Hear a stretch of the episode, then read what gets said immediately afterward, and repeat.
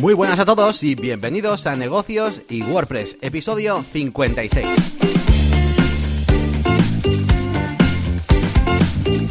Bienvenidos una semana más a Negocios y WordPress. Ya sabéis, este podcast en el que tratamos temas eh, sobre todo relacionados con WordPress, aunque eh, debido a nuestros trabajos, nuestras aficiones y ocios, pues también tratamos muchos temas, pues eso, de negocios, de marketing online y de todo este mundillo. ¿Y quiénes hablamos aquí? Pues hablamos un servidor, que bueno, soy Yannick García, me conoceréis algunos supongo de La Máquina de Branding, que es mi canal de, YouTube, donde trato pues estos mismos temas, básicamente. Eh, un poquito más orientado a diseño, quizás. Eh, y al otro lado tenemos a Elías Gómez, que, bueno, pues todo un experto en WordPress, que también tiene, pues bueno, un par de negocios por ahí, como el de, la música, él es DJ también de, eventos. Y nada, vamos a, saludarle. ¿Qué tal, Elías? Hola Yannick, pues de nuevo con calor en este julio, en esta sauna de Bilbao, como pusiste en el último episodio. Y bueno, con esta vez no muchas novedades, eh, pero bueno, algunas importantes. Luego te voy a ir contando. Pues eso es, estamos a día 11 de julio de 2019 y bueno, vamos a hacer este episodio pues fresquito y, rapidito. Yo creo que va a ser un, ligerito este, este episodio. Y vamos a comenzar como siempre pues hablando de algunas novedades, eh, que en esta ocasión tocando un poquito el mundo de la tecnología. Eh, porque me encasquetaba hoy, Elías, la noticia de, que ha salido una nueva Nintendo Switch. Como yo soy un poco el consolero y el de los videojuegos, pues ha encontrado Elías la noticia y me la ha dejado por ahí. Yo la verdad que no, no lo había visto, ¿eh? ¿eh? hasta que me lo has dicho tú. No lo había visto, no lo había visto. Y, bueno, me ponías por aquí pues un poquito la descripción que, aparecía en un tweet por ahí, ¿no? Que la has visto 100% portátil, más pequeña y ligera, turquesa, amarillo y gris, 199 dólares y que llega el 20, de septiembre. Bueno, yo la, Switch, la original, la, sí que la conozco bastante, eh, he jugado con ella bastante porque la tiene, tienen varios amigos míos. Y, y he estado echando un vistazo pues, a, esta, esta nueva versión eh, Lite. Eh, sabéis que esto lo suelen hacer muchas compañías, suelen sacar pues luego versiones, eh, pues, pues eso, Lite, aunque normalmente suelen ser versiones que tienen un diseño más ligero, está todo como más comprimido, pero lo que es la máquina suele ser la misma. Pero en esta ocasión no es así, ¿vale? En esta ocasión Nintendo ha hecho, ha hecho una jugada, jugada un poco extraña, a mi parecer. Al final es una consola eh, capada, ¿no? En, bastantes aspectos técnicos, ¿vale? O sea, mm, por ejemplo, ¿no? La, Nintendo Switch, que de hecho se llamaba Switch por eso, ¿no? Porque, porque podías cambiar de modo tele, ¿no? Modo televisión, consola de sobremesa, a modo portátil, ¿no? Pues con esta Switch Lite no tenemos esa funcionalidad, es decir, sería directamente una consola portátil. Em, es un poquito más pequeña, mm, cosa que a mí personalmente pues creo que no me hacía falta, o sea, no me gustan las consolas demasiado pequeñas, las portátiles incluso. O sea, entiendo que tampoco. Eh, o sea, aunque sean portátiles, yo tampoco me la llevo a cualquier sitio, ¿vale? Una consola portátil. Entonces, no me importa que suelen ser un poco más grandes, ¿no? Pero bueno, es un poco más pequeña y luego pues tiene algunas pegas, pues como el tema de los mandos, que mm, ya sabéis que la Nintendo Switch pues tiene un par de mandos eh, que se pueden como acoplar y desacoplar de la, de la consola y además tienen vibración y un montón de cosas. Bueno, pues esta consola Lite no tiene eso, tiene ya integrados unos controles dentro, eh, con lo cual no tienes ni vibración ni tampoco puedes acoplar ni y desacoplar los mandos. Eh, ¿Y qué más diferencias hay? Pues no, muchas más, ¿no? En cuanto al almacenamiento y demás, pues todo parecido. Eh, la pantalla es un poquito peor en cuanto a la calidad, creo. La resolución es la misma, pero yo que sé, pues por ejemplo no tiene el sensor de luz ambiental para que, para que adapte el brillo a la pantalla. Cositas así. Al final lo que han hecho es conseguir vender la consola por, por 100 dólares menos y, y sin esa función de, de sobremesa. Bueno, ellos sabrán un poquito eh, lo que hacen, que Nintendo es una, es una empresa que sabe mucho de, de marketing y de todo, que la gente muchas veces se olvida, pero, pero ahí tenemos la Wii y la DS, que son las consolas más vendidas del universo, y además jugadas por todo tipo de, público. Así que bueno, ellos sabrán. Supongo que igual han visto que, había una necesidad de gente que, que quiere una consola portátil de, de, de, Nintendo, ya que no pueden competir quizás mucho pues en el tema de sobremesa, y bueno, han querido lanzar esto. Sí, vamos, eh, yo tengo una Wii. Has dicho antes todo tipo de gente. Sí, eso es. Yo tengo una Wii y, igual no he tenido más consolas en, en mi vida, pero bueno, un poco como como doméstica, ¿no? Para jugar con amigos cuando se hace alguna cena y, y para el Wi-Fi, para llevar el seguimiento del peso, fíjate tú. Y nada, pues quería saber, aparte de las diferencias, que eso se encuentra fácil, pues eso que has comentado, ¿no? Si merecía la pena o no. Y pues para ti como que no tiene demasiado sentido, pero como tú dices, ellos, ellos sabrán. Eh, yo te quería comentar del vídeo. ¿Has visto el vídeo de 6 minutos? Porque es súper raro. Sale eh, uno de los jefes de, Nintendo, el jefe del producto y tal, lo explica en japonés, en, en el canal Nintendo España de YouTube, ¿vale? y salía el tío hablándolo en japonés y con subtítulos en castellano. Y yo decía, joder, macho, no, no, no tenéis otra forma de, de, hacerlo, un poco raro, ¿no? De hecho, estoy pensando con que lo hubieran subido a su canal normal y poniendo los subtítulos de YouTube, hubiera servido. Y sale presentándolo como súper seco, rollo, será cultural, ¿no? Japonés. Y de repente, bueno, pues aquí os dejo un vídeo. Y un vídeo rollo anuncio ahí súper dinámico en el que se ven distintas situaciones en las que jóvenes y no tan jóvenes juegan a la consola, ¿no? Y juegan, quieren hacerlo como, bueno, unos tendrán la Elite, otras tendrán la, la normal mal y como que bueno, son opciones. Y, luego, eh, otra vez vuelve el señor a hablar, otra vez, pues muchas gracias por su tiempo, así, arigato, tal, cual, y, y ya está, no sé, muy raro, me ha resultado muy raro. Sí, estoy viendo ahora un poquito el vídeo. Eh, tiene el formato de los, de los Nintendo Direct. Eh, hace ya años que, que, Nintendo no se presenta, digamos, al E3, ni hace este tipo de conferencias, y lo que hace es hacer una especie de, de pues eso, de, de vídeos eh, donde salen señores japoneses con traje hablando. y van intercalando imágenes de videojuegos y luego vuelven a salir y, suelen tener un toque raro ahí, medio serio, medio... A veces de repente te casca una broma, pero como todo el resto es serio queda raro. Eh, un poco muy, muy japonés. Sí, parece... tiene exactamente ese, toque. Parece rollo Keynote, parece más una presentación de un evento que, un vídeo promocional, no sé, queda un poco raro, pero mm. bueno. Es que supongo que habrá sido así, ¿eh? De hecho, que habrán hecho algún directo y habrán dado la noticia de esa, de esa manera. Sí. Bueno, pues pasamos ya de, la consola y vamos con un vídeo que yo también he visto, me lo ha sugerido esta semana YouTube y eh, bueno, hago la intro y, y que nos explique la parte técnica. Es eh, un vídeo, mm, a ver, la inteligencia artificial, el, machine learning y todo esto está tan avanzado que ya es capaz de sustituir caras en, en escenas, en películas. Pues le metes muchas escenas de Tom Cruise y te vas a otra peli, Matrix, por ejemplo, y a Neo le pones la cara de Tom Cruz. Y mm, un ejemplo de estos es el vídeo que nos va a comentar Yannick. Sí, eh, además, bueno, este vídeo lo he encontrado también bueno, a raíz de verme muchos vídeos de esto, porque eh, fíjate, desde que hablamos de, la, de esta conferencia de, mm, del señor hacker del gorro, que de Chema Alonso, se me olvidó el nombre, de Chema Alonso, que además comentaba esto mismo de los deepfakes y demás, que además se ha hecho muy famoso, porque además eh, en Estados Unidos, pues los políticos lo usan mogollón, en plan como acusando a todo el mundo de hacer deepfakes y las noticias y tal. Bueno, total, que ha habido gente que pues ha empezado a hacer esto, esto de aquí, entre ellos los de los de uh, uh, estos que hacen vídeos de CG, de efectos especiales, que ves mucho tú. Eh, Corridor um, Crew. Los de Corridor, eso es, los de Corridor Crew. Eh, estuvieron haciendo uno con Tom Cruise y demás, y enseñando un, enseñando un poco cómo lo hacían y tal. Y me puse a investigar y a ver más vídeos, y, y han salido bastantes vídeos en YouTube, bastantes canales, que hacen esto. Y hay uno en concreto que lo está haciendo bastante bien, que se llama Control Shift Face. Eh, bueno, control escrito CTRL. Y, y, ha hecho unas cuantas pruebas con unos cuantos vídeos y, cada vez, además cada vez se ve que lo van haciendo mejor. Tú ya me, llegaste a pasar uno de Terminator eh, con la cara de Stallone, eh, me parece, que era de este canal además.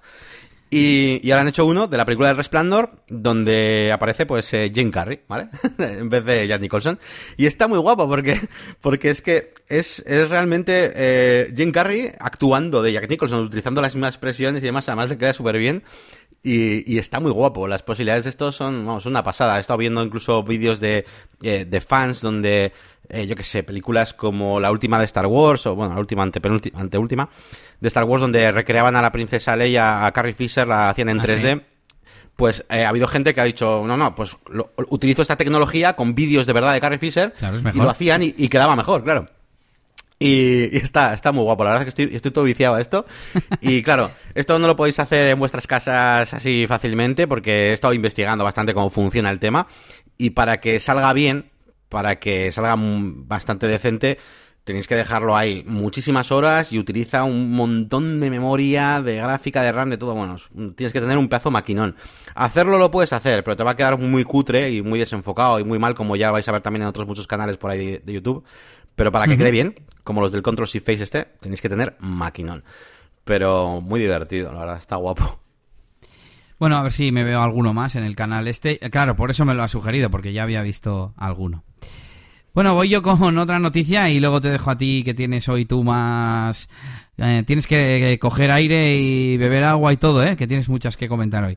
Bueno, tenemos eh, novedad, eh, versión nueva de Gutenberg, Gutenberg 6.1 del 10 de julio. What's new in Gutenberg? Y principalmente mm, lo que destacan en el post oficial es que le han añadido movimiento como un elemento más para, para facilitar la usabilidad, ¿no? Eh, la interacción del usuario. Por ejemplo, a la hora de mover bloques, simplemente que en vez de que haga clac, clac y se mueva, pues que se vea el intercambio entre el bloque de arriba y el de abajo, etcétera, etcétera. Eh, ¿Qué más tenemos por aquí? Bueno, eh, mejoras varias en las opciones de enlace en el bloque de imagen o mm, una notificación de snack bar de estas que hablamos en algún episodio anterior. Cuando haces eh, clic en copiar todo el contenido, pues te aparece abajo. Se ha copiado. Hasta ahora no aparecía. Pues bueno, poco a poco se van limando ese tipo de cosas. Y bueno, como siempre, a ver, experimentos, customizer, panel. Esto no lo había visto. Bueno, me lo miré un poco por encima y como siempre también bug y mejoras de, rendimiento, etcétera, etcétera. Os dejamos el enlace en las notas del episodio y, echarle un vistazo. Pues venga, continuamos con más cositas. Eh, yo, mira, voy a hablar un poquito de, de WooCommerce.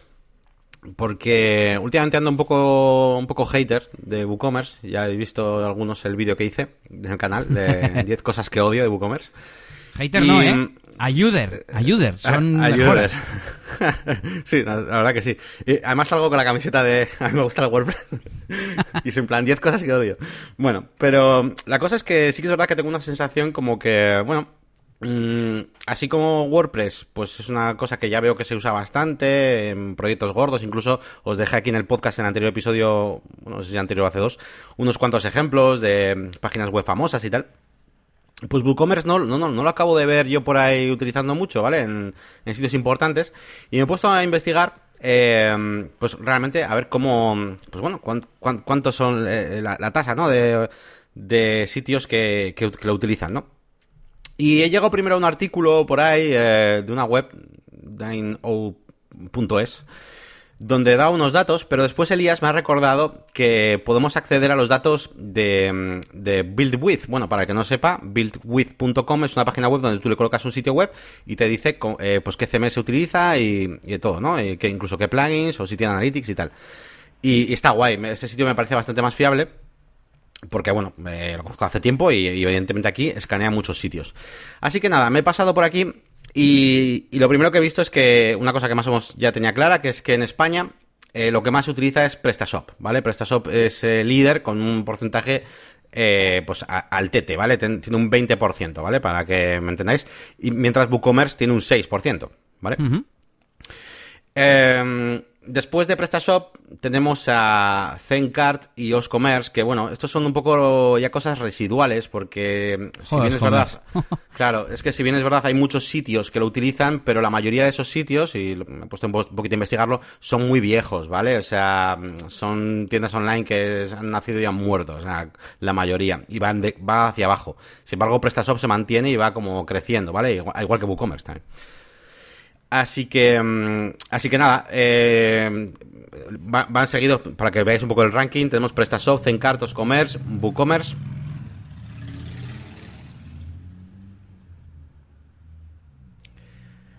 Luego tenemos eh, OpenCart y Magento. Magento que es eh, una herramienta muy potente, pero también tampoco es que haya tantas, tantas, tantas tiendas en España desarrolladas con esto. Y Shopify que la veo muy abajo. La veo muy abajo para la herramienta que es. A mí me parece una herramienta súper interesante y que funciona muy bien. Yo la he probado, la he probado una vez, una vez y media, digamos, con, con clientes míos. Y está, está guapa, me gusta mucho. Eh, porque es muy fácil, es como, venga, pues eh, a vender, ¿no?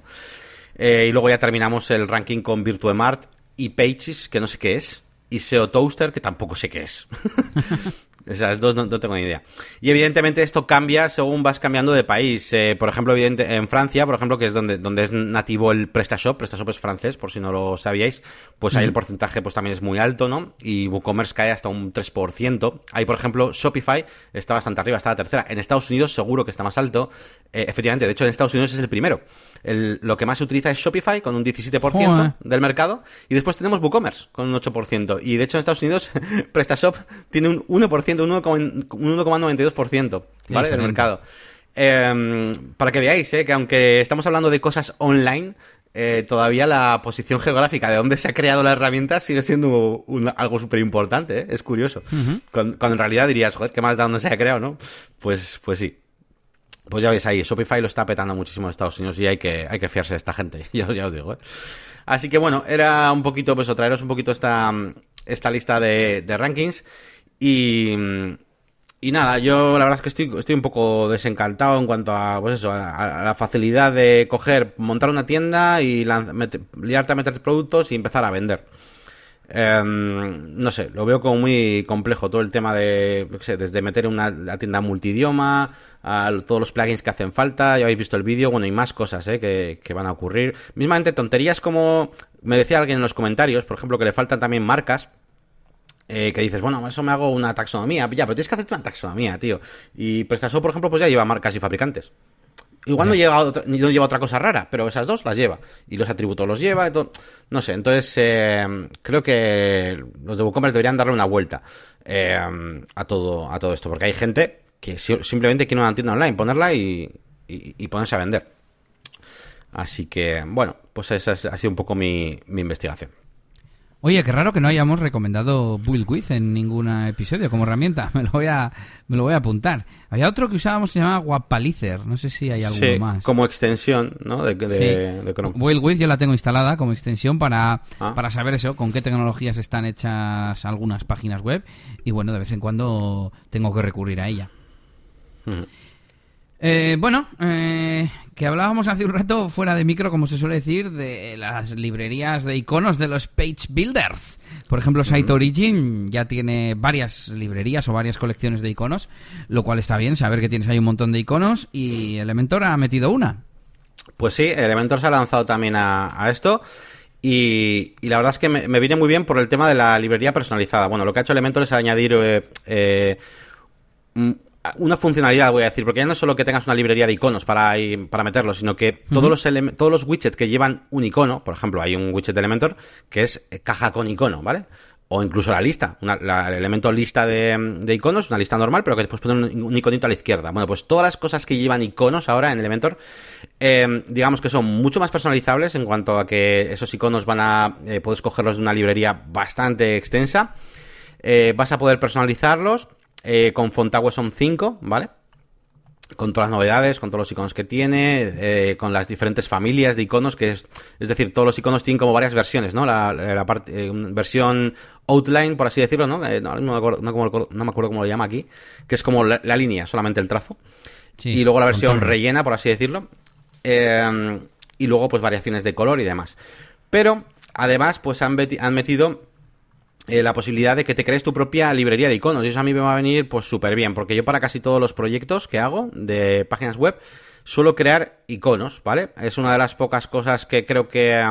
no, pocas cosas no, pero iba a decir que es algo fácil para mí, para mí es más o menos fácil crear iconos y creo que le da un toque bastante distintivo a una, a una página web y demás, y, sobre todo una identidad de marca, porque luego al final quieras que no, esos iconos, joder, los usas en un montón de cosas, para hacer un folleto, para hacer, no sé, para muchas cosas, para un cartel. Entonces, eh, suelo crear esta parte de, identidad visual para los proyectos, aunque aunque no hayan contratado, digamos, lo que es el logotipo, ¿no? Simplemente incluye esa parte dentro, dentro de la iconografía de la web y tal. Y está guapo, está guapo porque te guardas tus iconos y luego los puedes reutilizar donde quieras. Y encima, como son SVG, ya sabéis que no estamos limitados a un color. Es decir, podemos cambiar el color desde, desde los parámetros de, mm, esto de, Elementor. Así que, así que muy bien, muy bien, muy bien. Han metido unas cuantas, han metido unas cuantas mejoras más aparte de esto, pero bueno, ya, ya os la pondré ahí en el enlace para que las veáis. Pero bueno, lo más importante, esta librería de, iconos. Pues muy bien, eh, siempre está bien, ¿no? Sabía que se podían cambiar los SVGs eh, el color desde, desde Elementor. Eso es, sí, sí, todo lo que subamos como SVG se puede cambiar el, tamaño y el color, e incluso... Eh, no me acuerdo con qué widget, pero hay algunos que te deja incluso decirle, eh, quiero la versión metida en un círculo. Y ese círculo quiero que sea relleno y el icono en transparente o al revés. Tiene como esas como es, como es vectorial al final, le da igual el color que hayas puesto y demás. así que tamaño. está chulo. Mola, mola. Eso es. Pues nada, te cuento cositas, a ver qué te cuento primero. Pues primero que he seguido con el artículo de RGPD, que lo tenía bastante avanzado, pero me he dado cuenta que tenía que reorganizar ideas porque he estado leyendo un montón de, de posts del blog de Ayuda WordPress, revisando ahí toda la bibliografía que tiene Fernando, iba a decir, y la verdad es que no lo tenía bien, bien organizado y de hecho realmente no hay ningún artículo que te recopile todo y que te lo explique bien para una persona normal, ¿vale? Porque me acuerdo que hay uno de Recomienza que te lo explica muy exhaustivamente, pero desde un punto de vista como empresarial, ¿no? Eh, haz una lista de los procesos que lleva a cabo tu empresa. De ahí una lista de los datos que procesas, no sé qué. Y claro, eso, bueno, para empezar, obviamente mi artículo es enfocado en WordPress. Mm, mencionaré un poco por encima que, que obviamente se aplica a todos los procesos de tu empresa, pero yo no me voy a meter ahí Luego, de los artículos de, de ayuda a WordPress, el que era la guía lo había hecho otra persona, no lo había hecho Fernando. Entonces lo explica también un poco en legalés, ¿vale? No, no, no va a lo práctico, no sé. Entonces yo creo que me va a quedar un artículo, espero que completito, y he avanzado en él, pero mm, la verdad es que he tenido que reorganizarlo entero. Y creo que haré explicar qué es la RGPD, los principios básicos, los derechos que tiene el usuario, la transparencia, la seguridad, etcétera, y luego ya eh, meterse en harina, ¿no? Eh, todo, pues qué plugins utilizar, opciones que hay, etcétera, etcétera. Pues muy bien, además me parece que es un artículo que puede tener bastante éxito en cuanto a, a posicionamiento y demás, porque yo, yo te digo, yo he, buscado, he visto un montón de artículos y es lo que dices tú, hay algunos que se centran solamente en la parte legal, otros que, que pasan muy superficialmente por, em, por las cosas que hay que hacer y te dicen, instala este plugin y ¿sabes? Pero no tienen en cuenta realmente todas las cosas eh, que, que, se pueden hacer, ¿no? Es como cuando hablamos de lo de las cookies y, y, que si hay que dar al usuario la opción de, de, borrarlas o no, yo qué sé. O sea, si haces un artículo interesante te vas a poder diferenciar, vamos, fácilmente. He ojeado bastante los comentarios de los artículos de ayuda a WordPress y le, preguntabas, le preguntaban cosas que el propio Fernando decía, bueno, pues yo creo que lo mejor es que sí lo hagas, porque mejor pecar de pasarse que, que de quedarse corto. Y es en plan, pero entonces no lo sabes. es en plan, no sabes realmente eh, si eso hay que hacerlo o no hay que hacerlo. Y, yo pensaba, ¿no? Para mis adentros, no puede ser. Hay que entender bien exactamente lo que nos están pidiendo y, poder contestar, ¿no? Pues por ejemplo, una que sí ha contestado, decía alguien, oh, pero yo si pido el email para dos cosas, por un lado, para, yo qué sé, para responderle a la consulta, pero también para enviarle información promocional, tengo que ponerle dos casillas. Pues no, en teoría. Dos checks. En teoría no estás aceptando el uso de ambas finalidades y si no, no lo, no lo utilices, ¿no? Eh, no lo no mandes el, formulario. Pues ese tipo de, dudas, alguna un poco más complicada, digamos, y que, yo quiero que a la gente le quede claro de verdad, ¿no?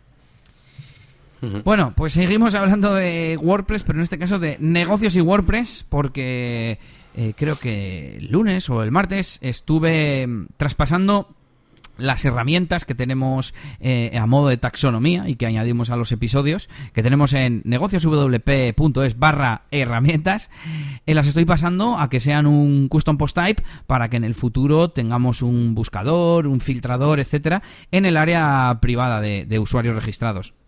Y bueno, eh, sin más, comentar que utilicé un código que lo he metido en los snippets también de la web para transformar taxonomías o términos de taxonomías, mejor dicho, en custom post type, en, entradas de un custom post type. Y, qué más, realmente no sé si había algo más. Voy a, voy a buscar eh, aquellas preguntas y comentarios que te hice, no sé si tú te acuerdas. Sí, estuvimos ahí mirando un poquito cómo cómo hacerlo. Eh, tengo, curiosidad de cómo vamos a hacer lo que es la parte de la, del, del buscador, de la forma más intuitiva posible, ¿no? Para que la gente encuentre luego, o nosotros mismos encontremos eh, una herramienta, ¿no?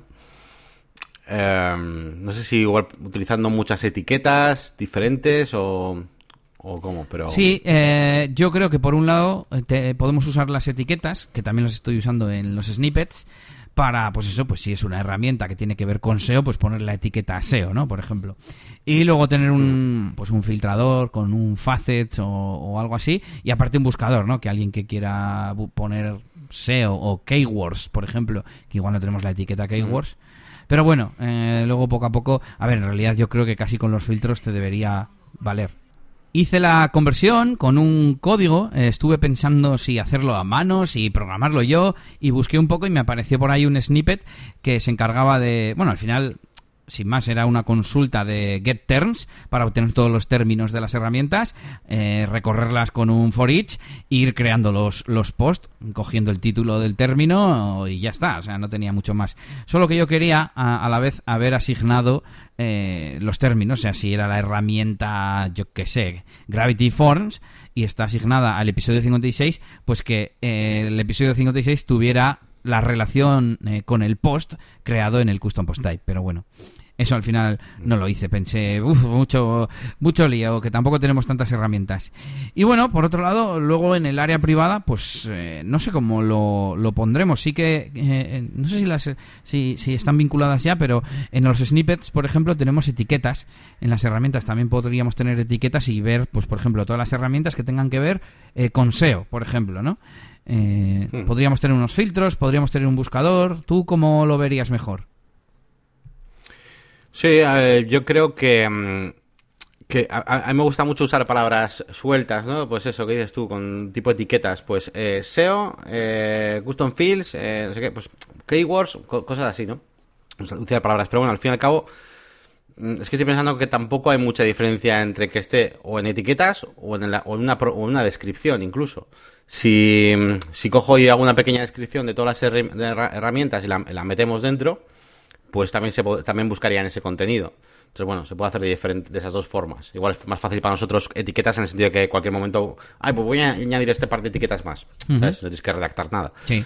Entonces, bueno, ya pensaremos un poquito en ese sentido, pero bueno, por ahí van, van los tiros. Y bueno, la gente que está escuchando el programa, bueno, pues que nos podéis decir también. Vosotros imaginaos que que vamos a poner eso, una sección de herramientas, pues mucho más fácil para acceder a cualquier cosa y cuando tú digas, eh, yo qué sé, quiero eh, un plugin para hacer reservas de hoteles. Pues, ¿cuál es la forma más, más eh, intuitiva para vosotros, no? O sea, ir a una especie de buscador de etiquetas y poner ahí reservas hoteles o un buscador normal o yo qué sé, no sé, lo que os ocurra. Estáis a tiempo, que estamos todavía en desarrollo. Eso es.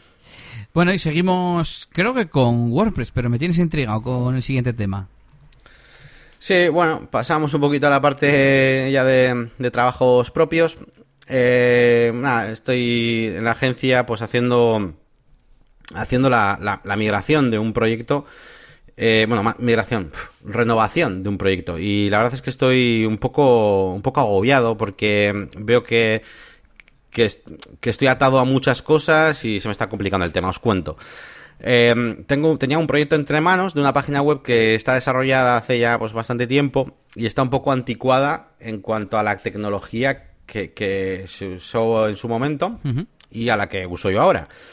Eh, es un, básicamente es un blog, es un blog muy tocho, como si fuera un, periódico, ¿vale? O sea, pero bueno, para que entendáis, formato tipo blog.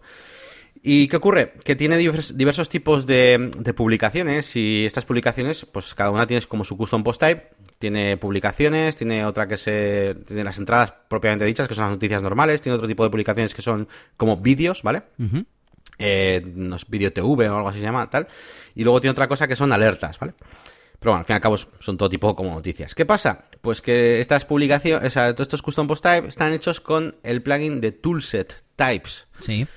Eh, y encima, eh, bueno, tanto eso como sus campos, como sus custom fields, están hechos con el types. Luego la maquetación está hecha con el views. Sí. ¿Vale? Eh, es, entonces, hay cosas que están un poco rotas de la página web, aparte de que, de que no tiene la licencia, ese sitio que me he encontrado no tiene la licencia, con lo cual, y aparte que yo no trabajo con eso porque no, no, no me ha acabado nunca de gustar mucho, con lo cual no quería trabajar con esto. ¿Qué más? Eh, tiene, está hecho el multilenguaje con QTranslate, que para el que no lo conozca es aquel plugin que tenías que, poner como una especie de, de, palabrita entre corchetes en los títulos para que detecte que es otra versión. No sé si te suena. Me suena, me suena de hace mucho tiempo. Era un poco extraño, era como que eh, tienes que crear otra vez otra entrada sin más y luego le añades una especie de shortcode el título y ya, eh, tipo mm, corchete EN, por ejemplo, ¿no? Y ya detecta que es otro idioma y tal. Bueno, es un poco Cristo. Y, ¿Y qué pasa? Pues que yo quiero hacerles la página web nueva, pero claro, no quiero perder todo lo que tienen ahí. Tiene un montón de entradas, tiene el Yoast SEO configurado con un montón de cosas. Y claro, si quito el types, me cargo los custom post type. Em, si, si quito el, el Qtranslate, me cargo lo que es la traducción. He estado buscando una forma de... Hay como un... En la página de VPML, porque claro, yo voy a utilizar VPML, hay como una especie de plugin que te... Se supone, no me lo ha hecho, se me ha quedado ahí working antes ahí dando vueltas, pero me parece que no lo ha hecho. Pero que se supone que pasaba las, las, los, los, idiomas, digamos, las entradas del Qtranslate a VPML. Pero me parece que no va a funcionar bien. Y en esa ando, que no sé un poquito cómo, cómo gestionar todo esto. Eh, me dan ganas de, de hacerlo casi casi a, a, mano en algún momento. O sea, de coger, hacer una web súper guapa, nueva, coger, entregarse al cliente y decirle, está guapa, ¿verdad? Está chula, vale. Fase 2 del proyecto, pasar todo tu contenido y darle caña. Que al final muchas veces, a ver, tampoco es tan exagerado. O sea, se puede hacer en, es que decirte, en 20 horas, me da igual, lo que sea, ¿no? Pero es que hay cosas que me dan un poco, un poco de miedo, tío. Y, claro, antes, por ejemplo, he probado a crear un custom, un custom post de alertas, por ejemplo, ¿no? Lo he llamado igual y, y como que al tener el mismo slug eh, sobreescribía el, y podía quitar el types y se quedaba el mío. Y, y las entradas dentro, ¿eh? Pero eh, no estaban los custom fields. No sé si creando el custom field con el mismo slug del custom field, es que no sé, es un poco Sí. lío. No sé muy bien cómo gestionar toda esta, toda esta mierda. Y, lo, y, y la reflexión es un poco es, es que, mm, pues lo de siempre, ¿no? Dependemos de tantas cosas, tío, que, mismamente lo del multidioma.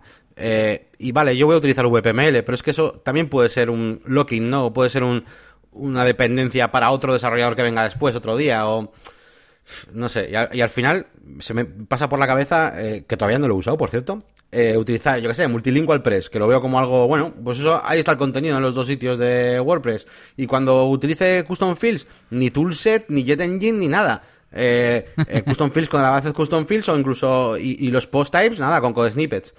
¿Sabes? O intentar hacerlo lo más, eso, lo más limpio y nativo posible para que sea lo más escalable, porque si no, vaya Cristos, ahora a ver lo que hago. A ver, yo algo de luz te puedo, te puedo aportar. Vamos a ver, cuando tú defines un custom post type en un plugin, lo que estás haciendo es registrando el tipo de contenido. Es decir, para que luego se cree la interfaz. Y eso lo puedes hacer con código, con eh, creando un snippet en el generate WP, etcétera. Y una vez que se han creado eh, post de ese custom post type, esos están almacenados en la base de datos como un post más y lo único que en la columna type tendrán el tipo, pues alertas que decías, o product, en el caso de los productos de WooCommerce. Si tú quitas el plugin, pero registras de nuevo el custom post type, eh, van a aparecer en WordPress, porque los posts como tal no se borran. Y me imagino que lo mismo con los custom fields, con los meta. Eh, siguen estando en la base de datos, no se borran por quitar el, plugin. Lo que te hace el plugin, por ejemplo, Advanced Custom Fields, es crear eh, los elementos de interfaz necesarios para gestionarlo. Pero una vez que se ha guardado, está en la base de datos y da igual que el plugin no esté. Tú puedes incluso obtener los datos de Custom Fields de, de Meta Case, vamos, de Meta, bueno, de Meta, eh, en, a través de las funciones nativas de WordPress y no te haría falta Advanced Custom Field. Estoy pensando que uh -huh. tipes, me acuerdo que mmm, a los custom fields les ponía como un prefijo, si no me acuerdo, VP eh, CF o algo así, de custom field. Algo así, algo así hacía. Entonces, si tú al campo le llamabas, yo que sé, edad, pues mm, para acceder a él, la key no es edad, es VPCF-edad o algo así. Bueno, si no recuerdo mal. Entonces, en cuanto a eso, a mí me pasa una cosa parecida y es que, claro, eh, yo ahora cuando quiero definir custom post types eh, utilizo código o como mucho, mucho, mucho, mucho custom post type UI. No me pongo un plugin tipo, tipo types. Y en, en eliasdj.com tengo varios plugins y, y, bueno, tengo un poco de guirigay porque esa web tiene muchos años y he ido poniendo cosas y tal. Y, eh, por ejemplo, Mm, quiero dejarlo de usar. Eh, precisamente tengo varios custom fields definidos y quiero pasarme a Advanced Custom Fields porque para mí es mi estándar. Sin embargo, para, claro. para los custom post type no me hace falta un plugin. Yo sé poner un código que es pequeñito y me aparece la interfaz nativa de WordPress para insertar esos custom post type, ¿no? Eso es. Y, y pues eso en cuanto a, esos dos eh, problemas, vamos a decir, custom post type y custom fields. Y en cuanto al idioma, ahí sí que no te puedo aconsejar y, y sí, me imagino que lo suyo sería un plugin auxiliar que te migre de, un sistema al otro. Pero vamos, lo otro lo veo bien, fácil. En el momento que tú redefines... Eh, de hecho, yo ya he mm, deshabilitado en, en eliasdj.com algún... Algo, estoy entrando, a ver, post types. Alguno de los post types los he, lo he deshabilitado eh, sí, mira, el de las canciones ya lo tengo deshabilitado porque ya lo he registrado yo por mi cuenta y, me sigue funcionando todo perfectamente. Incluidos los custom fields. claro, es que has dicho una cosa y, encaja un poco con una, una pequeña prueba que he hecho que hasta ahora no sabía exactamente cómo interpretarla, que básicamente eh, con un plugin llamado eh, Post eh, Switcher, creo que te suena, ¿Sí? que es para, mm, pues para cambiar el tipo de post type, ¿no? Coges unos cuantos posts que tienes de un post type y los pasas a otro tipo de post type. Bueno, pues yo me he creado, eh, vuelvo con el ejemplo de antes, ¿eh? el de alertas teníamos. Me he creado otro, alertas Jan, ¿vale? Sí. Y los he pasado de, un, de uno a otro y, y, el, y, el, el, custom field que tenía no se ha quedado como custom field, no me lo pasa, pero sí que se queda como, como campo personalizado de estos de WordPress. Sí, claro. Se queda ahí guardado. Entonces, bueno, es un poco lo que dices tú, ¿no? O sea, la información está ahí, ¿sabes? Solo hay que, que luego encajarla en la interfaz que queramos. Claro, es que Pero si bueno, tú... por lo menos sí que me da esperanza el de saber que, bueno, que la información va a estar ahí. Si tú tienes un custom field definido a través de un plugin que lo único que te hace es definir la eh, el campo de interfaz con la clave Pepito y lo tienes puesto que se muestre en los custom posts de alerta, pues no va a estar en los de alerta nuevo o en los de alerta young, como has dicho tú. Sin embargo, si modificas la condición, estoy pensando en el Advanced Custom Fields, ¿no? Para que sea que aparezca tanto en alerta como en alerta nuevo, pues estará en los dos. Y con el mismo key, o sea, si el key es, eh, eh, no sé cuál lo he dicho ya, edad, que he dicho antes, por ejemplo, todo seguirá funcionando. Eh, tú vas a guardar, imagínate que creas una, un post nuevo en alerta y otro post nuevo en alerta 1, o sea, en alerta, joder, vaya lío tengo. En alerta nuevo, eh, en la en el frontend, si tú tienes el código puesto para que se muestre ese, ese custom field, se va a mostrar. Porque está en la base de datos. Es que no... Es así. Pues bueno, ya os iré contando a ver qué tal, qué tal va todo esto. Al final, si no, yo soy muy bestia, ¿eh? Ya no os preocupéis porque yo esto lo saco adelante y a las malas me hago, me hago un sitio nuevo ahí súper chulo y guapo y cojo luego y meto el contenido. y a tomar por saco. Pero bueno, ya os contaré a ver si puedo automatizar lo máximo posible. el multilingüaje lo más, lo más chungo. ¿Por qué quieres quitar el types, por cierto?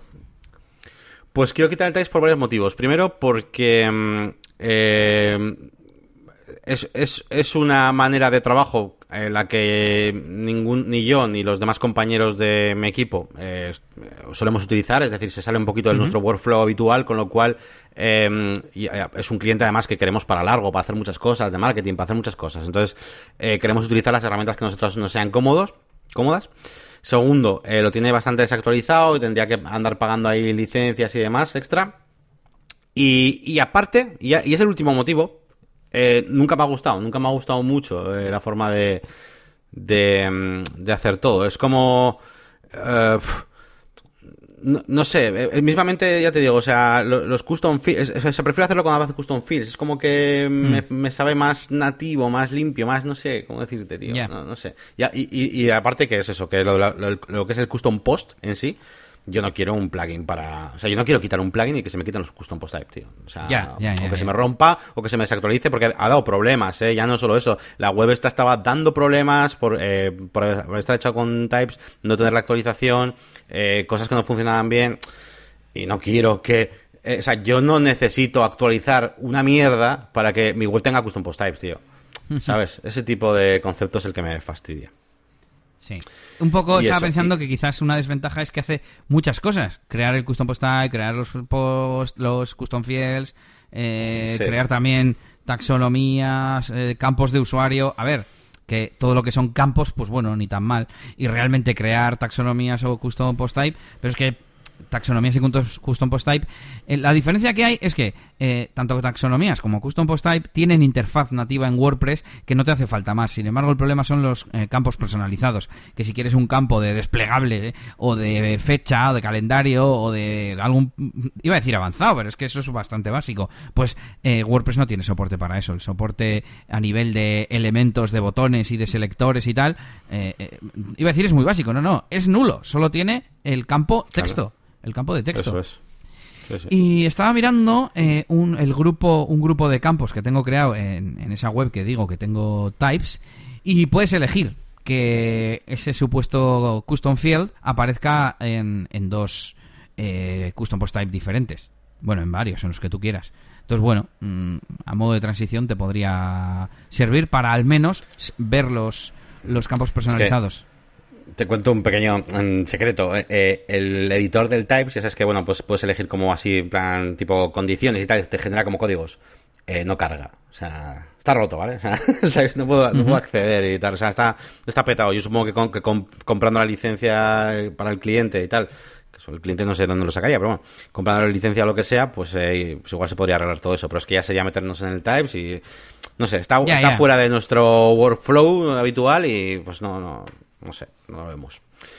Y nada, eh, la máquina de branding. La máquina de branding, pues no, no, no. Ahí la máquina del Blender, la máquina del Blender. He estado dándole mucha caña al Blender y estaba muy guapo. Eh, Blender es batidora, por cierto. Eh, lo he descubierto esta semana. y, y, y tiene, es un buen nombre porque puedes hacer de todo. Y esta semana estado aprendiendo cómo hacer fluidos, ¿vale? Eh, que es una cosa que siempre me ha molado. En plan, yo qué sé, pues eso, los fluidos que veis en los anuncios cuando sale el chocolate encima de una galleta, un helado, o el agua, olas. Eh, tiene un simulador de fluidos y está, está muy guapo. Es que estoy como un niño con esta herramienta porque eh, hace, hace todas las cosas que yo siempre he querido hacer Em, y que nunca he podido, porque tenías que bajarte unos plugins específicos para el agua y no sé qué, que necesitas una máquina de la hostia. Y esto es como que está todo integrado.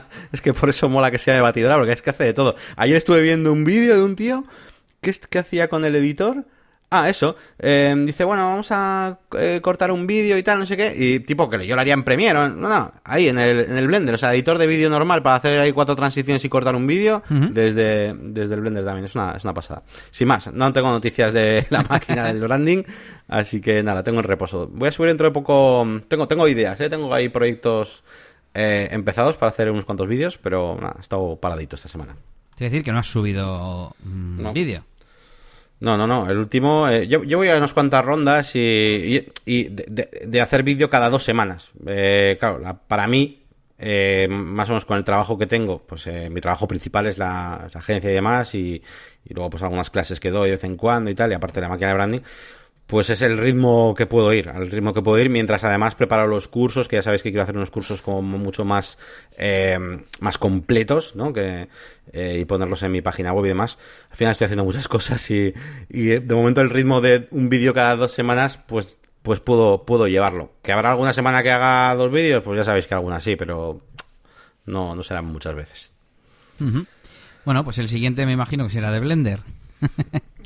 Pues, pues, mira, estoy, tengo que recuperar esta serie que estoy haciendo de efectos visuales y hay un efecto visual muy chulo que es, pues, pues bueno, simplemente poner los hotspots dentro de una imagen, bueno, ya lo veréis, pero seguramente utilice alguna, alguna cosa que haya hecho en Blender y de paso, esa, esa parte de que hago en Blender igual la dejo en un segundo vídeo. Voy a hacerte caso, que me comentaste tú alguna vez, y creo que tienes razón, que esa parte donde hago ya trabajo, pues como aquel que hice de Illustrator para el Parallax, pues que podría sacarla a otro vídeo. Así que igual hago algo parecido, eh, utilizando algo de Blender para luego hacer en Elementor, pero esa parte de Blender la saco otro vídeo, tío. Claro, así el que le interese 3D en este caso, iba a decir diseño gráfico, pues que vea diseño gráfico y el que le interese eh, la parte de desarrollo web, pues que vea desarrollo web. Y así más visitas y más dinero. Bueno, seguimos y me toca a mí, me toca a mí contarte cosas sobre DJ Elías, como siempre, último tema de, de la parte profesional. Y bueno, pues tuve boda el sábado, una boda, bueno, iba a decir bastante larga, no, no estuve desde, desde el principio, pero yo a las dos y algo ya estaba por allí. Y, nada, pues, pues todo bien, terminé a las doce, eh, era uno de las parejas de Expo Bodas y les regalé esa copa, esas copas serigrafiadas, eh, grabadas, mejor dicho, eh, personalizadas, que les gustaron mucho. Yo creo que ni se acordaban. Y nada, pues, pues todo bien. Y además luego, como contamos en el, episodio anterior, tenía evento de discoteca. Me tocó pinchar en, en Androides, en Baracaldo. Y, nada, muy bien, estaba lleno. La verdad que, que muy bien. Y la gente respondió genial. Y me encontré además con una pareja eh, de, bodas que me ha contratado para, para septiembre y que, que, bueno, quieren al final de la fiesta una sesión de Elias DJ, de, de, sonido discotequero. Y ahí estaban dándolo todo porque también les va ese rollito. Un saludo desde aquí. ¿Qué más? Eh, un día de esta semana he estado visitando un restaurante para una boda de, de, octubre, que también entre ir y volver pues me tiré toda la mañana, por eso no tengo tampoco muchas novedades, pues un sitio más que, que conozco y que ya puedo ir sin, sin visita previa, ¿no? Si, si me contrata alguien más. Eh, ¿Qué más novedades? Mira, una cosa curiosa es que, como conté la semana pasada, he entregado un vídeo a, a, una boda reciente y me ha puesto ya la valoración. Pedí que me dejara recomendación y me ha puesto valoración de cuatro estrellas. De cuatro estrellas, eh, lo cual me ha bajado la media de 4,5 a 4,4. Y aquí viene la reflexión porque el texto era en plan, qué bien, porque era una boda pequeña y, y Elías no dejó que decayera la fiesta en ningún momento y nos animó mucho. O sea, lo que es el texto está bien. O sea, en plan, recomendamos a este DJ, ¿no? Cualquiera que lo ve diría, pues, pues, pues muy bien, ¿no? Pero claro, me deja un sabor agridulce esa parte de las cuatro estrellas. Eh, a ver, por un lado, me baja la puntuación. No sé hasta qué punto la gente se fija en la puntuación como tal o si lee las, las eh, valoraciones, etcétera. Por otro lado, mmm, algo positivo es, o sea, ¿qué vale más? ¿Lo que me baja la puntuación o el hecho de tener una opinión más reciente aunque me baje la puntuación?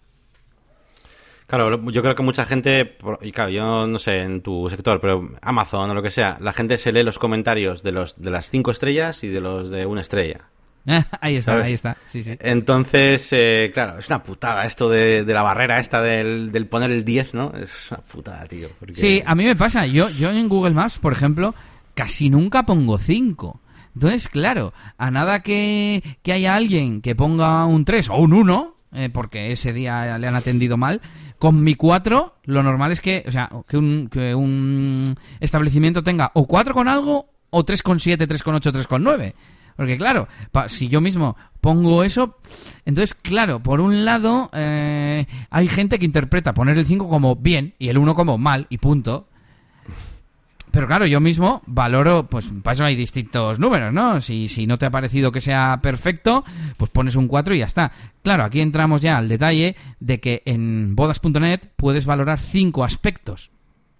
Y en los 5 me ha puesto un 4, lo cual no me mola. Es en plan, vale, no me parece mal que, me, que, que de nota me dé un 3,8, un 4,2, un 4,5, lo que sea, pero porque has valorado de verdad las, las cinco aspectos yo qué sé, me da igual, eh, desde, bueno, hay servicio, calidad, precio, profesionalidad, no sé, y no me acuerdo de las otras dos. Entonces es un poco como, joder, no sé, no sé, igual solo pido, es mejor tener menos, pero solo de los que han quedado de verdad encantados. Porque en realidad la, la, la, el 5 es excelente y el 4 es buena, o sea, buena, calidad buena, ¿sabes? Entonces, tampoco es que sea injusto, pero yo sé que hay uh, otros novios que en el, con el mismo resultado hubieran puesto un 5. Entonces, es, es raro, es complicado.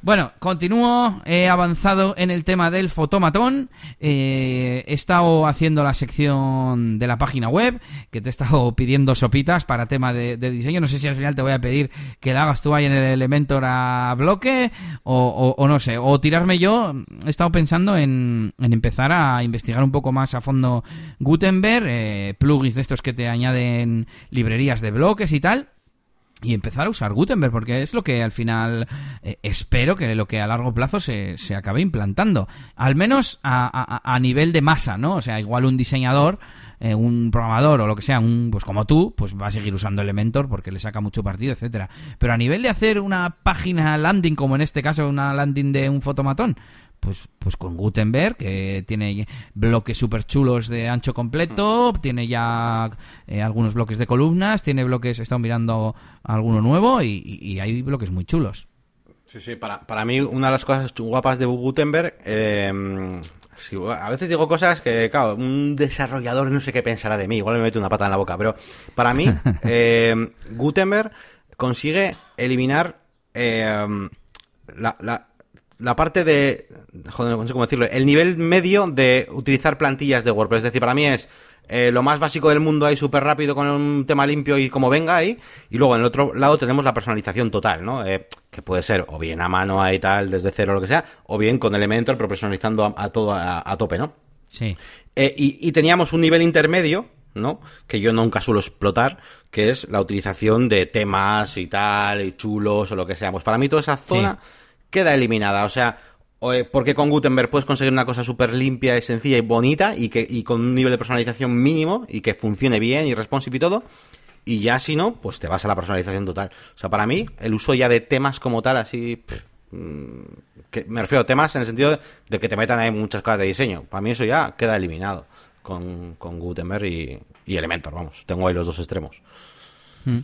Estoy de acuerdo, me acuerdo que cuando teníamos el estudio, eh, claro, hacíamos las cosas a medida. De hecho, pasamos de poner eh, temas mm, y personalizar como mucho un poquito, eh, pero claro, en aquella época temas súper sencillos, no había tanto ecosistema como ahora de yo que sé, de, de GeneratePress, con luego skins, con plantillas, con, yo que sé, Genesis, con sus temas hijo, etcétera, etcétera y eran temas que eran como venían y no eran multipropósito ni tenían mucha historia. O sea, eran, eran temáticos, por así decir, en base a las imágenes. estoy acordando del de la granja que hicimos, ¿no? Que salían unos patos y tal. Yo también estaba pensando en eso.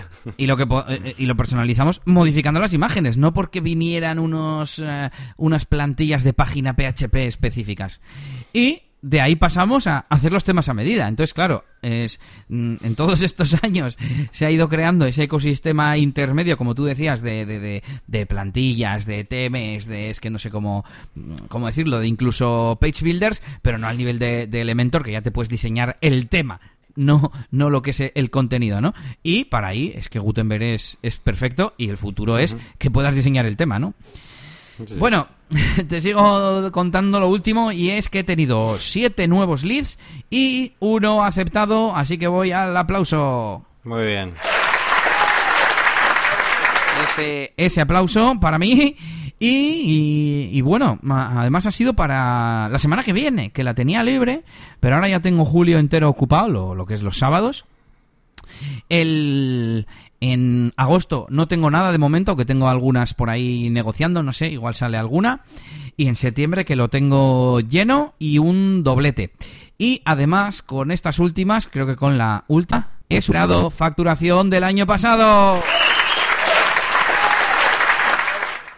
Además, con menos eventos, lógicamente, como hemos contado por aquí, pues eh, tengo una. Como he ido subiendo precios y tal, eh, la media por evento es superior. Además, eh, no ha subido mucho la media por eventos, pero también porque son eventos mm, más cortos, yo creo.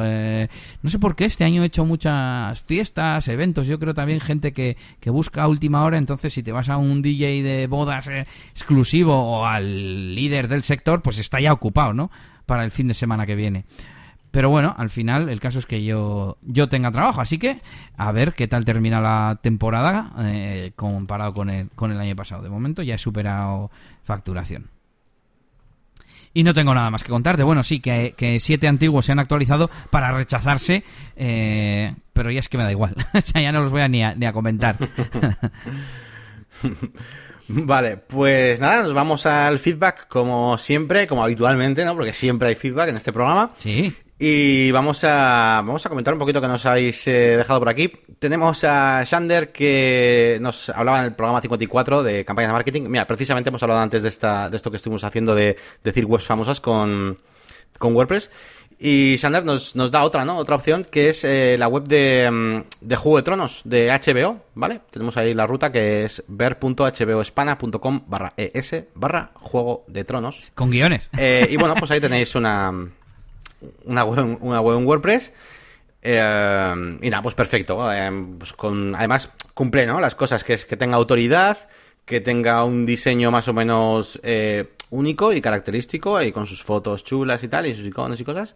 Así que nada, pues perfecto. Eh, un saludo, Sander, y muchas gracias por este, por este enlace que también diremos a nuestros clientes para decirles que WordPress mola. Y tengo que decir que, claro, yo entré a... Nos dejó dos comentarios. Uno era ver.hboespana.com y, y, claro, me, me, daba error. Parece ser que es un dominio, un subdominio para luego tener las landings de las series. Pero claro, yo dije, bueno, voy a buscar alguna otra serie eh, de esto. Y claro, no, no fui capaz, porque en realidad si vas a hboespaña.com, luego tienen las series, tienen ficha, pero no están en ese dominio. Entonces no sé muy bien cómo, cómo lo ha encontrado. Igual en alguna publicidad, en alguna campaña de marketing. Pero bueno, el ejemplo nos vale perfectamente. Así que gracias, Sander. Eso es. Eh, teníamos también por aquí a Antonio de nuevo. Bueno, básicamente Antonio nos comentaba, porque el último programa dijimos que su web se había caído. Bueno, estuvimos ahí echando elogios sobre su página web porque nos había gustado un poquito el rollo y tal. Y, y justo se había caído y no podíamos entrar. Eh, así que bueno, nada, simplemente nos comunica que ya lo ha arreglado todo y, y demás, que tenía que reiniciar en Jinx. Bueno, cositas estas que pasan, ya sabemos. Eh, así que bueno, ya podéis visitar su web de um, Architect. ¿Cómo era el, la URL, Elías? ¿Te acuerdas? era, no se acordaba. Era un poco rara. Tengo que decir que, como dice Sen Spiderman, ¿no? Un gran poder conlleva una gran responsabilidad. Y nos hablaba que él tiene control del VPS y tal, y que no tenía automatizado el reinicio de no sé qué, y que ahora ya lo, ya lo ha hecho. Así que bueno, ahí tomando, tomando la, la responsabilidad. Y su página web es architect, pero es archtkt.com. Eso, eso. Esto es, por eso teléfono mal, ¿eh, Antonio? Por teléfono mal, pues perfecto, porque así no llama la gente. Que no, no queremos que llamen por teléfono. No, no, por te...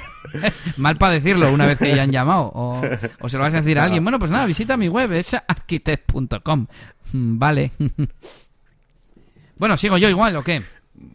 Venga, sigue tú, venga, sigue tú. Venga, Jesús, nuestro amigo Jesús, nos dice también en el episodio 54, nos están dejando comentarios hace dos semanas.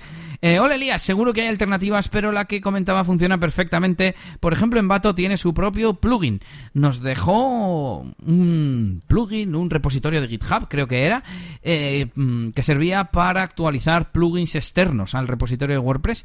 Eh, claro, yo lo entendí como que era una especie de librería, me acuerdo que comenté la de incluir plugins, la de TGM. Eh, y que uh -huh. se, como que se incluye en tu propio plugin, pero igual no, igual era un plugin que se instala y le puedes dar como URLs o algo, no, claro, no, no lo probamos, porque claro, me, me, se me hace raro que me, bueno, que me recomiende, que me nombre el de Envato, que parece que es para que el plugin de Envato, Market Plugin se llama, pues se encargue de actualizar los plugins que tienes uh, comprado, me, me imagino. Bueno, gracias sí. Jesús, para el que tenga plugins en Envato y, quiera, vamos, comprados en Envato y quiera tenerlos actualizados, que se lo instale y que visiten el episodio 54, me imagino, para, para el otro, la otra herramienta para actualizar plugins. Uh -huh. Y nos queda otro por ahí de, de Jesús. ¿Comentas tú o comento yo? Pues eh, lo comento yo. Este sí nos lo ha dejado en el eh, 55. Pero es que estaba mirando. Eso aquí, es. aquí está. Estoy mirando el anterior para comentar. Vale, aquí está. Dice: Para actualizar un plugin que esté fuera del repositorio existe este script. Plugin Update Checker. A ver cómo lo describe el autor. Estoy leyendo por encima y no me queda claro. Eso sí, también dice que sirve para temas. Así que ya lo sabéis, si desarrolláis plugins o temas y queréis que se puedan actualizar, echadle un vistazo. Y el último comentario de Jesús, este ya en el episodio anterior, dice, hola de nuevo. En el episodio habláis de los quebraderos de cabeza para incluir Google Maps. Tengo que recomendar un bloque para Gutenberg que he desarrollado que permite incluir mapas sin necesidad de APK. El plugin está en el repositorio oficial y se llama MapBlock Leaflet os dejaremos el enlace. Dice para que renderizar, para el renderizado de mapas utiliza Leaflet, una alternativa open source a Google Map. Eh, Leaflet Map es una librería JavaScript que sirve para renderizar mapas, si no me equivoco, de OpenStreetMap, es de donde viene el mapa, y en realidad es, es lo que recomendamos en su día para, para los mapas de, de Google, ¿no? Para, para sustituir tanto a nivel de, pues quiero poner un mapa con dónde tengo la oficina, pues el plugin que yo dije te ofrecía un, un shortcode y ahí podías poner fácilmente la ubicación. Y luego hay un plugin eh, en GitHub, por cierto, que se, actualizaba solo, que ahí vino el comentario, eh, para Advanced Custom Fields y que eh, puedas tener un campo personalizado de mapa que funcione con, con, con Leaflet. Y, nada, pues gracias. Eh, tenemos una opción más en este caso para Gutenberg. Fíjate que he dicho antes que, que, me quería meter en Gutenberg. Pues esto habrá que. Joder, te iba a decir, habrá que tener un directorio de, de bloques. Yo no sé si hay algún directorio puro de, de, bloques de Gutenberg, pero si no me lo ponemos ahí en, en, herramientas, le ponemos la etiqueta bloque Gutenberg y así a la hora de filtrar que se puedan ver todos los, los bloques Gutenberg. ¿Que quieres además que sea de mapas? Pues de añades la etiqueta mapas y que se vean solo esos. Pues sí, sí, sí. Muy interesante esto que nos eh, manda Jesús, que bueno, que ya va teniendo ahí unos cuantos, eh, bueno, tenía algún plugin más, tenía alguno de, del contenido programado, me parece, algún, algún bloque más. Mm. Me parece, ¿eh? en GitHub, me suena. Y, y, nada, mira, podemos poner también autor, en, también, en las herramientas. También. Eh, así que así que nada, un saludito a Jesús y muchas gracias por esto, porque la verdad que, que sí nos puede quitar algún quebrador de cabeza. Bueno, pues nada, eh, aquí teníamos el feedback y pasamos directamente a las herramientas que os recomendamos que nunca se acaban, eh, así que ya sabéis que aquí tenéis, eh, pues eso, no, herramientas chulas que os recomendamos, que además las hemos probado y funcionan y tal, aquí esto no se trata de decir ahí porque sí, eh, porque que sepáis que para que las herramientas lleguen a esta sección tenemos que haberlas probado, vamos, un poquito por lo menos, ¿vale? Porque si no, se queda en un chascarrillo que hablamos de las novedades, ¿vale? Así que os podéis fiar de estas recomendaciones de las herramientas. Bueno, pues voy a comenzar yo mismo con eh, un plugin que se llama Chauffeur Booking System for WordPress. Bueno, ¿vale? bueno, bueno, Eh, bueno. Esa pronunciación. ah, bueno, es que es, es que es francés, es francés.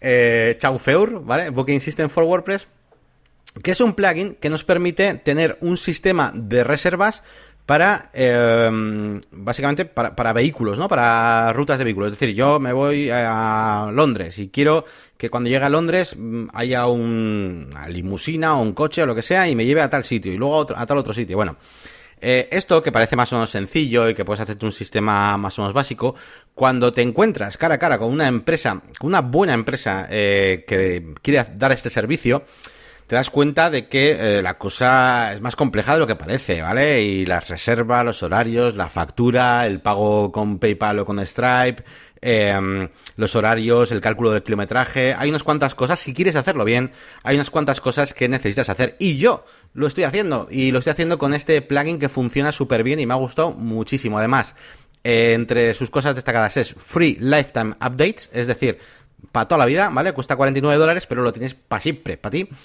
Y, y, funciona súper bien. Y es, además es eh, compatible con WPML, traduci traducible, con lo cual eh, es perfecto. Y nada, os lo, os lo, recomiendo, os recomiendo. Voy a echar un vistazo a la demo para, para hacerme... O sea, me he hecho la idea, pero quiero verlo como en, en directo. A ver dónde está. Sí. Live Preview, va por aquí. Y... Live, eso, es como es de Code Canyon, tenéis ahí el live preview para, para verlo, sí. Estaba a punto de meterte el ña, ña, ña, ña, porque sea de pago, pero bueno, pero bueno, si mola, es lo que hay, hay que pagar por las cosas, y a los desarrolladores, y a los diseñadores, y a todo. Bueno. Conste que estuve haciendo un esquema de cómo hacer todo esto con custom fields y todo y tal, pero claro, eh, según íbamos cogiendo requisitos, que si el pago, que si Stripe, que si la facturación, que si... Pues, eh, hombre, se me pasó por la cabeza buscar, aunque sea mínimamente, buscar a ver si había algo. Y encontré rápidamente, con lo cual no me he podido resistir, la verdad. Muy bien, muy bien. Bueno, pues yo os recomiendo una utilidad sencillita, bueno, sencillita, quiero decir que se explica fácil, que es Browser Stack. A mí ya me sonaba de antes, pero no la solía utilizar. Y esta semana pasada, creo que fue, la estuve utilizando para el proyecto del hackeo, el proyecto de la MP, el proyecto de, de todos esos problemas, porque eh, las recetas en Safari de iOS para móvil eh, tienen un problema. Y, claro, yo no tengo iPhone. No tengo iPhone y tenía que testear eh, lo que pasaba. Eh, resulta que Safari tiene un modo responsive, digamos, en el modo tienes que activar el, el, menú de desarrollador y a ver que voy a decirte cómo se llama, que tú no tienes Mac, pero bueno, para los oyentes que tengan Mac, una vez que tienes activo el menú de desarrollo, la función se llama adoptar el modo de diseño con capacidad de respuesta, que en inglés será, mucho más... Que en inglés, que, en inglés tendrá sentido. Eso es, exactamente. Eso, claro, lo ve un desarrollador, no lo entiende. Tendría que ser modo responsive, ya está. Y entonces eh, voy a cargar una web, por ejemplo Google, que si no, no me deja entrar. Eh, y entonces te sale pues como unos presets, una interfaz muy chula, muy Apple, eh, para elegir pues un iPad, un iPhone 8, un iPhone SE, incluso resoluciones diferentes, porque es modo responsive, no modo dispositivos. Eh, por ejemplo, 800 x 600 y así ves la web eh, cómo se ve. Y me acuerdo que creo que me funcionaba bien en el sentido de que eh, no, no me daba el error, no me daba el error. Y entonces fue cuando tuve que ir a Browser Stack, eh, bueno, de hecho busqué emulador, iOS, tal cual, y, me salió Browser Stack. Y, bueno, pues lo bueno es que te deja elegir un navegador antiguo, porque al parecer solo pasa, eh, no, solo pasa en navegadores nuevos, eso es, que me acuerdo que te la mandé a ti que tienes iPhone y a ti no te pasaba. Entonces solo funciona, solo mm, da el error, digamos, en navegadores nuevos. Bueno, toda esta chapa para eso, para recomendar una web en la que podéis eh, probar, crea como una especie de máquina virtual con el dispositivo eh, en remoto y, nada, pues ves en la pantalla la página web en en, ese dispositivo como simulada. Mm. Pues muy bien, pues ahí tenemos nuestras herramientas de esta semana. Y, nada, vamos a terminar aquí este programa. Ha estado muy interesante, un montón de cositas y novedades. Espero que os haga ameno. Yo creo que sí, últimamente estamos teniendo muy buen feedback de todos vosotros y os agradecemos muchísimo esos mensajes. Eh, y nada más, pues nos despedimos aquí. Ya sabéis que tenéis que visitar nuestras páginas web, negocioswp.es, que es nuestra página principal del podcast, donde además tendréis ahí los artículos del, de, este episodio y con todos los enlaces y con todo. Y a futuro, una sección ahí VIP para, para hacer un montón de cosas interesantes y encontrar herramientas y de todo. ¿Y qué más eh, páginas tenemos? Pues la máquina de branding.com, mi canal de YouTube, la máquina de branding también, y las páginas web de Elias que eh, son eliasgomez.pro eh, que es su página principal. Eh, y bueno, y me voy a quedar ahí, ¿no? O, también anunciamos la de... DJElias.es, aunque solo sea ya que hablamos de DJ Elias aquí y, con eso claro, vale. Muy bien, pues nada más, un saludito y nos vemos en el siguiente episodio de Negocios y WordPress. Hasta luego. Hasta la próxima.